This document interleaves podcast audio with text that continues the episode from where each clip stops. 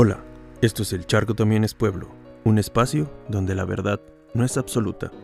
Así que toma lo que quieras y sigue con tu vida. Bienvenido. Hola, ¿qué tal? El día de hoy hablaremos un poco de la maldita soledad. Sé que puede ser complicado, pero déjame decirte que hay una salida de esa obscuridad. Tienes que cambiar esa energía e inyectar un poco de esperanza en tu vida. Primero, abraza la soledad en estos momentos es cuando realmente te encuentras a ti mismo, tu verdadera esencia. No le tengas miedo, permítele ser el combustible que te impulse hacia adelante. La soledad puede ser un catalizador para el crecimiento personal, créeme. Ahora, tienes que conectar con esa energía primal, ese fuego interno. Ve al gimnasio, sal a correr, haz algo que te haga palpitar la sangre.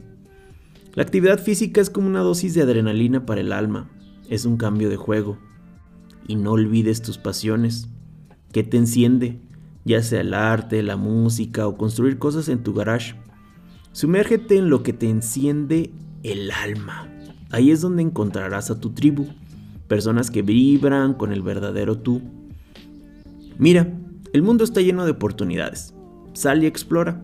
Conoce gente nueva, participa en conversaciones, estar abiertos a las posibilidades.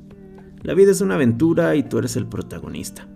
Asume el control, rodéate de energía positiva, elimina esas vibras tóxicas, los vampiros de energía.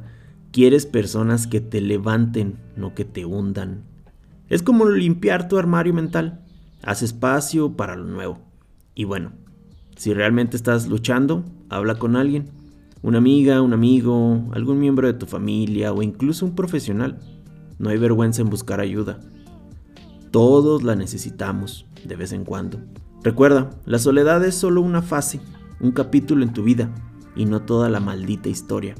Tienes el poder de reescribir esa narrativa, así que, cabeza en alto, hombros hacia atrás y sal a darle una paliza a la vida.